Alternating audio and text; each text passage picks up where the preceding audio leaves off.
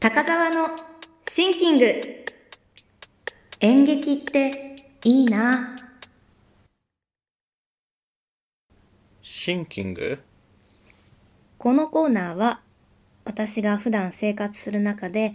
思いついたことや考えていることなどを皆さんに共有するというコーナーです。うん。で演劇っていいなって最近思ったんですけど高澤さんはまあ俳優ですもんね。はい肩書きは。本日5月3日なんですけど昨日5月2日に中郷という劇団のああ演劇をはいはい。見てきたんですね。うんうん。でこちら2本立て2本立てのうちの一つ「ヒューちゃん放浪」という演目を北区の北トピアカナリアホールで見てきました。これ難しいんだけどさ、2本立てっていう言い方は多分正確じゃなくて、はい、同時期に2本の公演を打ってたって言った方がいいね。え1回で2本見れるわけじゃないんそうで。もはやもはやさんっていう作品と、ヒューちゃん放浪って作品があって、それぞれ見ようとしたらそれぞれ見れて、で、お金もそれぞれにかかるやつよね。はいだからそうですそれぞれが単独の公演。ただ、同時期に同じ場所でやっていると。だから、はい、脚本と演出家は同じ人なんで、これはもうとんでもない体力持ち主です。はい、一人で2つの稽古場を同時期に行き来しているっていうことなんで、すごいですそよね。れが分かってき分かりますよね。はいうん、僕も最近演劇見たんですよちょっとすいませんね話の腰を折っあ、ていえいえ、見たんですね。僕が見たのは、はい、あのね、まあ、東京の劇団で中郷っていう劇団のあれ、はい、 「ヒューちゃん放浪」っていう作品ですね今田さんも見たんですね。うんあ、私も見たんですよ。 うーん僕はでもあれよ4月30日だったかなだから高澤さんより前に見てましたあ、そうですか。はいあのーこれ見て、あのーたくさん面白いシーンがあったので、たくさん笑って、まあ元気が出たんですよね、もう、ただただ。うん久々に演劇を見に行って、一番前の席に座ったんですけど、目の前で俳優の方々が、あの、演劇をやっていて、ギャグをやったりしていてもうその場で私も声を出して笑ったりしてすごい楽しかったんですよね久々に演劇を生で見てああやっぱり演劇っていいなーって思ったんですよ生がいいっ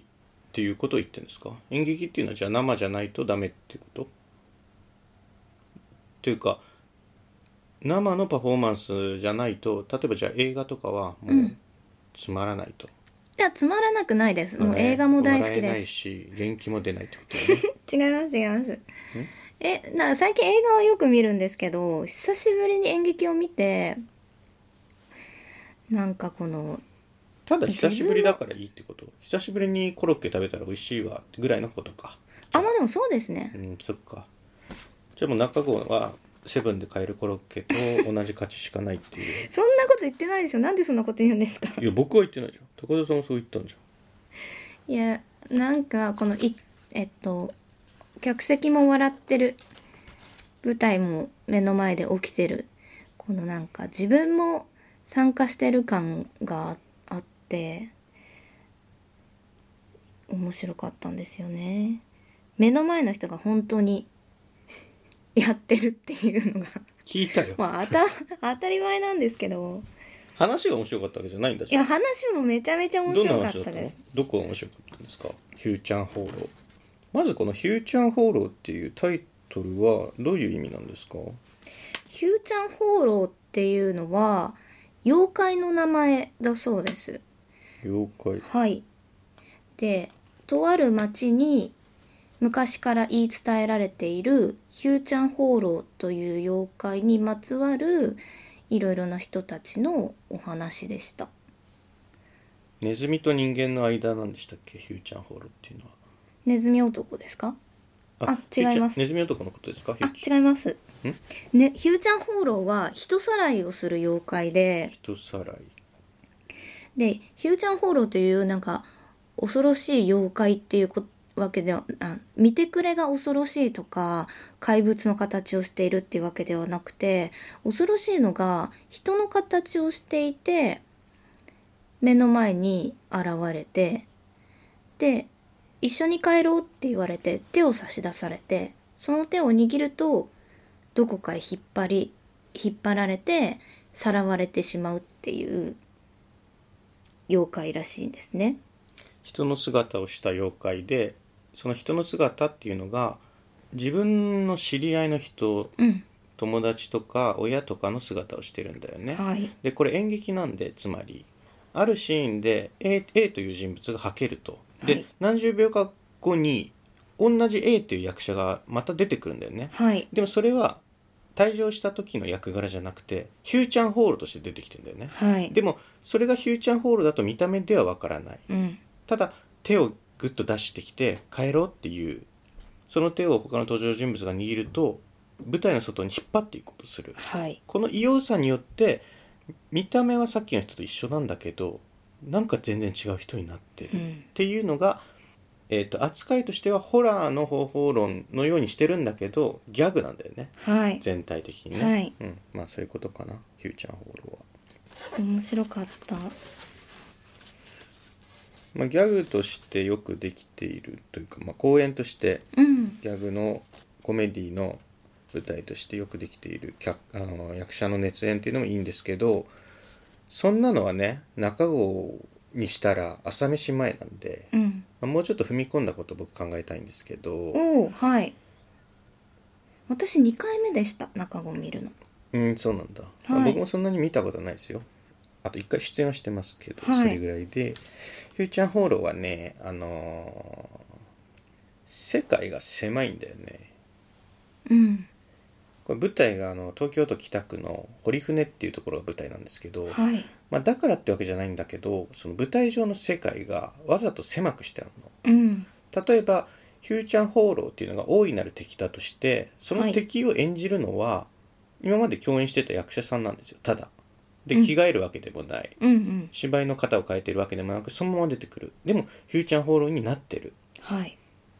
世界が狭いんですよつまりうん、恐怖もギャグも全部自分の手の届くにあるんですようん、あと顕著だったのがヒューチャン・ホーローはなぜその人をさらうのかっていう問題なんですけどはい、依頼人が必ずいるって言ってたじゃないですか。はい、うん、で、えっと、お話の段取りとしてヒューチャン・ホーローに人がさらわれるで取り残された人が「なんであいつさらわれたんだよ」って言うはい、でどうやらさらってと依頼した人がいるらしいってことが分かるはい。じゃあドイツがさらえっていう依頼をしたんだっていううん、通常の物語だとここのフェーズが長くなるはずなんですよ。はい、誰がどういう意図を持って誘拐の依頼を出したんだと捜査の時間ですね探偵が捜査する、警察が捜査するって時間が普通の物語だとすごく長いし、はい一番うまあ、旨味の出るところとされてるんですね人の心の問題。はい。でフューチャーホールに関してはここがとんでもなく 短いじゃあ誰がさらったんだよって言ったら普通に隣にいた人が「俺です」って 言うすぐ言うはい。ここの短くしてるぶりが僕は中子の特徴だと思いますはあ。でそれがなぜ可能になるかって言えば隣隣にいたやつが犯人でしたよって言うとまあ一つまあそれで人笑いになりますよねはい。でもその短い中を中郷はちゃんとね演出力で埋めてんのよねうん。なんだよ隣かよの一逆じゃないんですよつまり隣にいたやつがとんでもない憎しみを持っていたとかはい。隣にいただけのやつが悪いことだって分かってたんだけど興味本位で依頼をしてしまったとか、うんそういう部分を演出力と脚本で埋めてるんだよねうん。だからあのナンセンスギャグじゃないんです中郷っていうのは、うんつまりうんうん。通常ナンセンスされるところに異様な熱量だとか意味をぎゅうぎゅうに込めてうくる、ん。でそれうをん演技指導の力とかによってこう舞台上にちゃんと再現するはい。ここが中郷はすごいところですうよ、ん。あの、小学生二人組が出てきて、はいはいはいヒューちゃん放浪に襲われそうになるっうんところがあるんですけど、そこのずっとキャーキャーキャーキャー言ってるだけなのになんかは話が続いてっていうかもうすなんか分かる感じがあったのが面白かったですね。うん何回も繰り返すしで熱量もあってで そのかわし方も全部ギャグになってるのがすごい面白かったですあそこが一番好きでしたうんはいあれは得意技ですよね中郷の全員でもうギャーギャーギャーギャー言う 中で違う動きをする人がいたり、うっんていうのは中郷の得意技で、うんあと同じ動きをずっとループさせて熱量を上げてこう竜がまるで天空に昇っていくような状は態いを作り出すっていうのも得意技で、あのヒューチャンホーローをこう殴って撃退してはいで手が痛いからよ巨乳の 妖怪の胸に触ると手の痛みが取れるからはいゆうちゃんホールを殴る手が痛い胸に触る痛みが取れるそれでまた殴るってここをループさせた時間があったじゃないですか、はい5分ぐらいはいああいうのも今までの中郷ではいろんなパターンでやってたんですはいこうまるでその惑星が好転するような感じでうん何かこう上昇気流みたいなのを発生させていくみたいなシーンはよくありましたねはい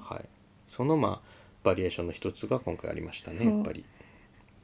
特にあれだけみもう登場人物がギャーギャーギャーギャー言っているとこっちも、あの笑いをどんどん なんていうのかな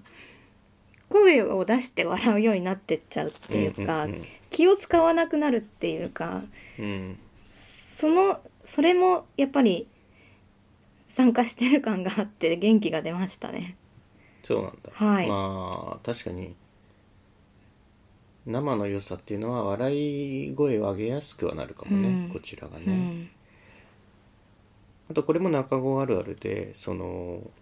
見に行って役者が一言目を喋るじゃないはいその一言目がもうガラッガラ っていうのはもう中郷あるあるですねなぜならもう何回か公演をするときにもうはい大絶叫を続けてるんで、うん心配でした。そうそう そうまあ最初でこれなら最後にはというかこんなに声枯れしてるってことは絶叫する作品なんだってことそうそがうもうそれで分かっちゃうんだよねはいうん、それでいいんだけどね僕って割と喉とか強い方で声もでかいじゃない、はい舞台上だとそうですね異常にで中子出た時ね僕のやつ1時間だったのよはいやっぱ枯れたからね3日目ぐらいであそうですかこんなんななんの初めてだって自分で思ったもへえんやっぱでも絶叫してたからな今田さんの絶叫ってよっぽどでかいんじゃないですかわかんないでもみんなでかかったよそっか中郷だからはいでボリュームのでかさっていうよりはその絶叫だよね絶叫してる感じだようんねが必要だから、いあやでも中郷に出る役者さんはすごくね他の現場だと物足りないっていうかどうなんでしょうね少なくとも僕が演出をつける時は中郷みたいな解像度ではつけてないですよーうんその芝居については、はいえ演技についてはね、はいだから今回さあの知り合いも結構何人も出ててそうですね土田亜美さんとか土田亜美さんは先生の役だねはいあとあのフューチャン放浪対策講座みたいのをうん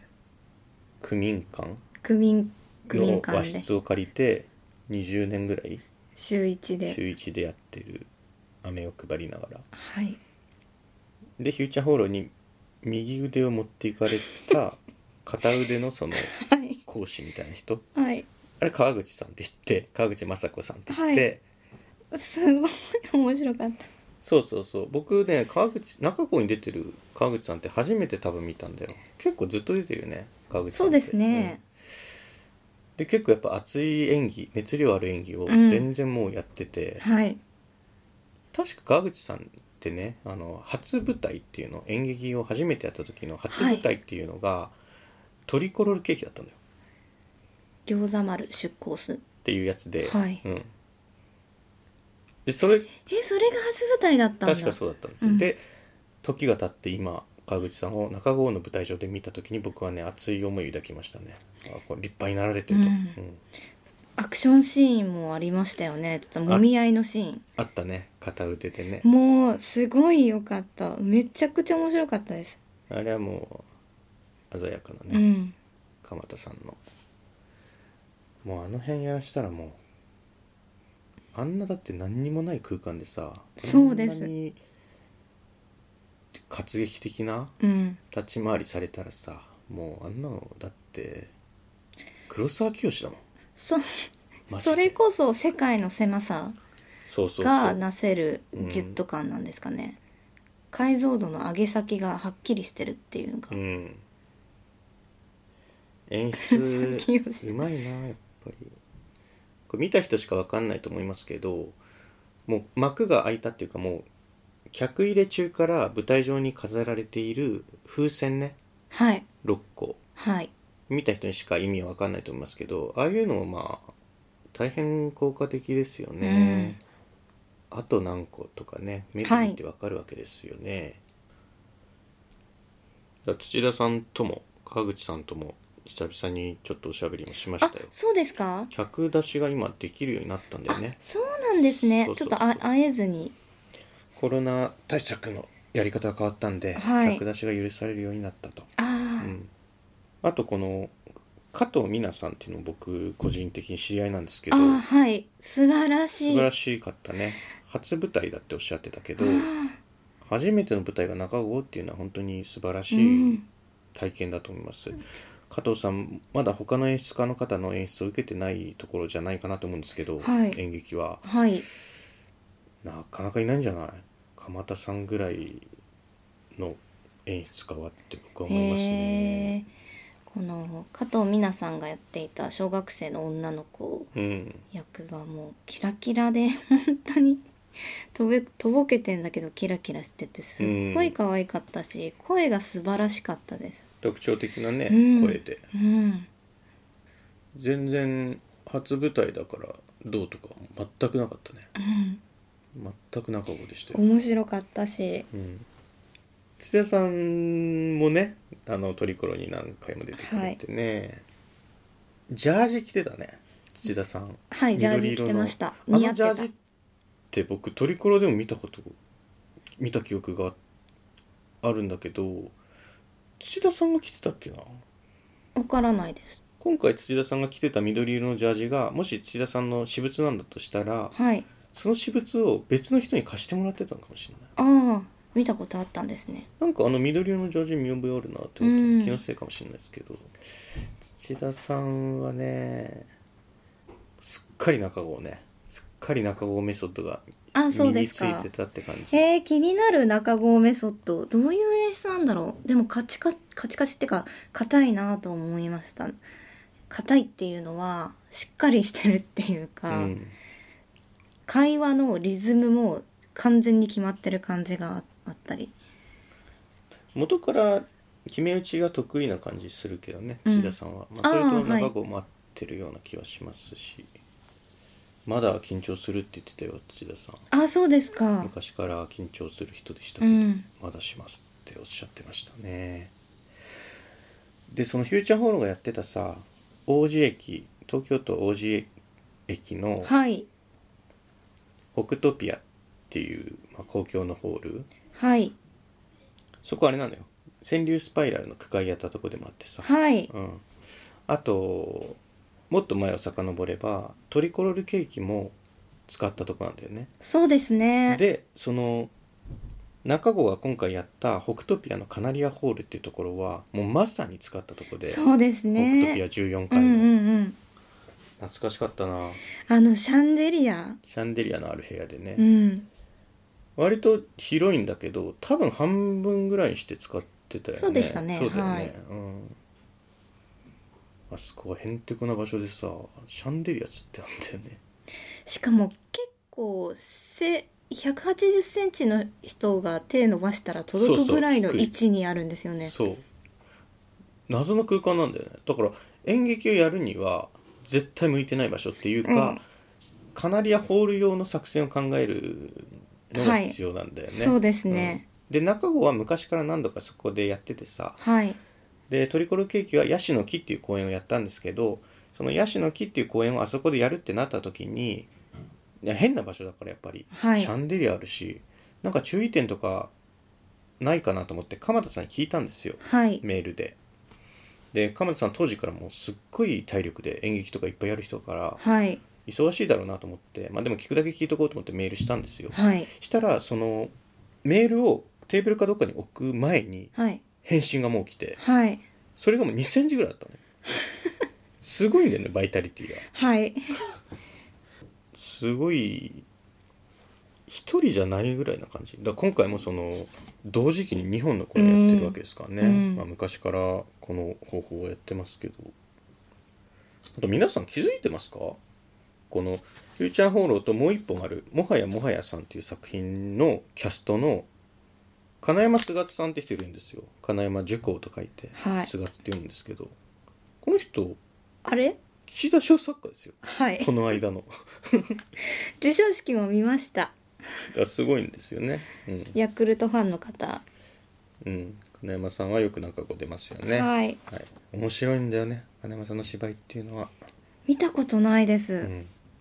僕はさ中子出た時はい「牛泥棒」って作品だったんですよはいでそれ再演だったのねはいで初演の時に金山さんが出てたのようーんで再演は金山さんじゃない人だったのねはいでその人と僕は同じ作品にだから出てたってことなんですけど、はいその人がもうちょっとねなんか「えっ?」って言ってたもん「なんでオファー来たの俺に」ってあ多分その金金山山ささんんのの芝居見てるから、あれはできないってって、あそうですうんか、だからまあ、全然それは違うアプローチをしてたけどね、はいそれでよかったんですけど加瀬沢さんね加瀬沢さん加瀬沢さうんんって加瀬さんねはい面白かった私高畑麻生さん結構ファンなんですよね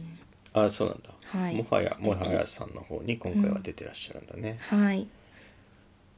こっちめいめいさん菊池めいめいさんはがい出てて、あそうすごいですめねいめいさんはすっごいいい人すごくいい人ですよねもうやるの中後10月に本当だ同じく新作同じく北トピアカナリアホールで今度は新作なんですってはいうーん川口さんさ川口雅子さんはいラジオポトフ聞いてるって言ってたよはい知ってます素敵でした素敵だったねうんあじきあじきって名前だったじゃんはい僕てっきり味覚の実にあの樹木の木だ木だと思ったんですよはいこれ今パンフレット見直したら配役表のところはい安く食べると書いて味気なんですうね、んまあある名字だと思うんですけどなんか特定の意味があるんですかねどうなんだろうでもよ妖怪っぽい味気はでも妖怪じゃないんだよねうん、うんバレーボールができなくなった腹いせにひゅーちゃん法領をみんなにし知らせて回っていると言ってましたね片腕がなくなったからねはいああれは事故かなんかなんだっけいやひゅーらひゅーちゃん法領に襲われた襲われたんだはいなんかすごいこと言ってたね堀船の住人たちにヒューちゃんホールへの悪意をはい植え付けるみたいな、うんうんすごいなんかこう SF 的でもあるし、政治的にも読めるしうんっていうね、面白かったね、はいまだ僕が言いたいのは中郷の演出力があればあの身近なところでドラマは作れるってことなんです、はいでそれは遠くから持ってきたものを使った時も近くにあるものを使った時のことも魅力的に描けるはいのが中郷ですね出たいですいや出るんじゃないそのオーディションみたいに行けばいいじゃん、はいあるかわかんないけど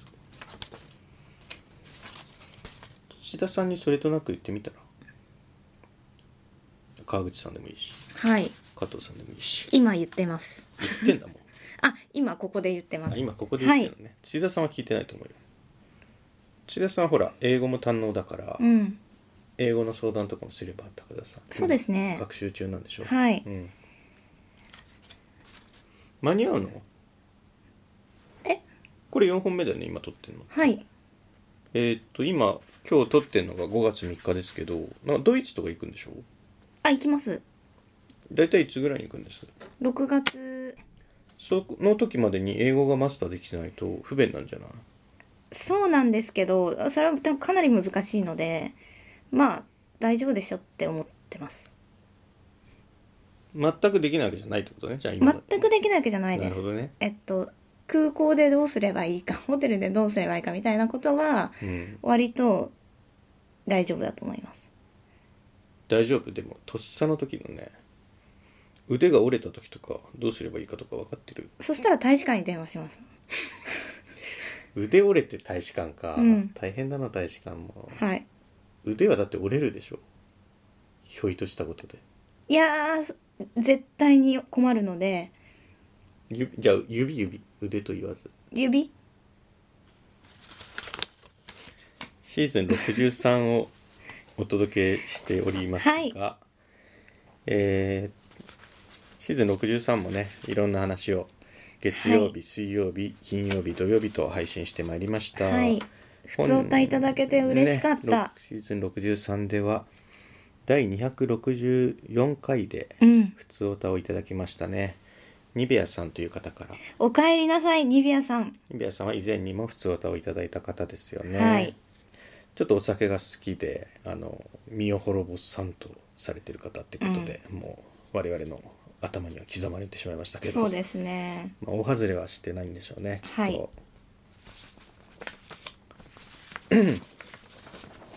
あとは川柳の話をしてあ今これを話しながら僕若干喉に熱を感じてるというか、うん喉が痛いのはなんでなんだろうなと思いながら振り,、はい振り返ってたんですけど第263回でですね映画「名探偵コナン黒金のサブマリン」の話をさせていただきましたはいやっぱその何を喋ろうかっていうのを前もってかっちり決めずに思いついたことを全部言おうとすると喉って痛くなるんですね僕の場合少し前に、えっと、2023年冬アニメを振り返るってことでえっ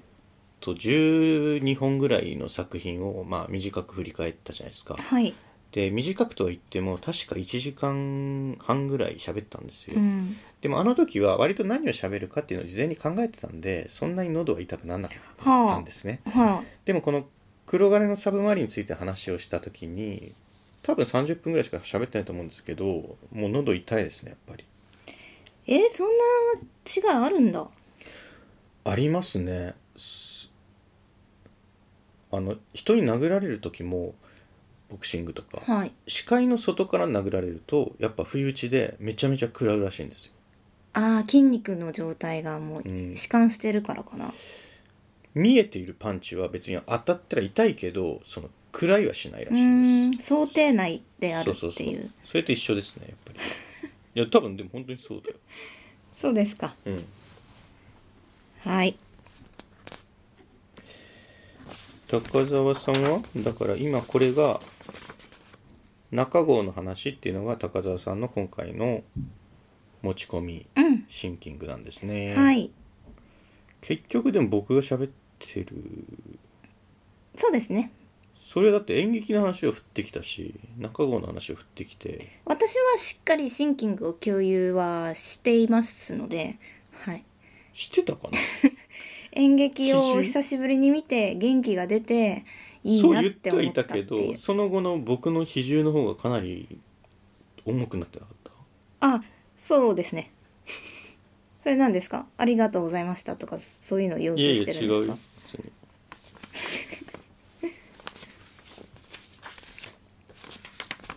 まあでもさそのシンキングをね、うんシェアするコーナーっておっしゃってましたけどはいそのどんなシンキングでもいいわけじゃないというか、はいシンキングをシェアするコーナーだからって「えー、だってシェアしましたよ」 だと良くないというかね逆に良くないスよ、ね、タンスとしてうんうん、うん、やっつけ感があるんですかねやっつけ感投げつけ感感じるかなちょっとはいまあ丁寧にねやっていこうとは思ってますよはいそうしていただきたいですはいというわけで引き続きお便りお待ちしていますそうですねこれが配信されるのはもう終わっても10日なんで皆さんゴールデンウィークのダメージから立ち上がってますかダメージというか昼夜逆転生活から現実に引き戻されて、体調など崩していらっしゃいませんでしょうかどうぞご自愛くださいはいえっ、と僕はですねえっ、とラジオポトフの再生回数っていうのをまあずっとは見てないんですけど思いついた時見るようにしてるんですよはいこのゴールデンウィーク中ね、まあ、今5月3日なんでこの先週末からのちょっと休みが始まったような時期から再生回数が伸びまくってる貯めておいて一気聞きでも連休貴重な連休だと思うんですよ皆さんはい他にすることってなかったかななんか結構思い切った時間の使い方だなと思って ラジオポトフ聞くっていうのは嬉しいんですけど、はい他に時間ないのかなとかにレジャーがありますよねいっぱいとかね地元の親友と遊んだりとかさあるいはあのーゴールデンウィークはもう前半なのでもう疲れを癒すために完全に何もしないみたいなうん時間の過ごし方をされてる方も多いんですかねで耳だけ開いてるからうん聞くみたいな、年末年始も明らかに増えていたんであそうですかはいまあおおむね高田さんの言った通りなんでしょうね、じゃあ次は拡散のほどあそうですねうんお便りもいただいて、はいたくさんもいただけると嬉しいですよね、はい布教活動お願いしますあざしたありがとうございました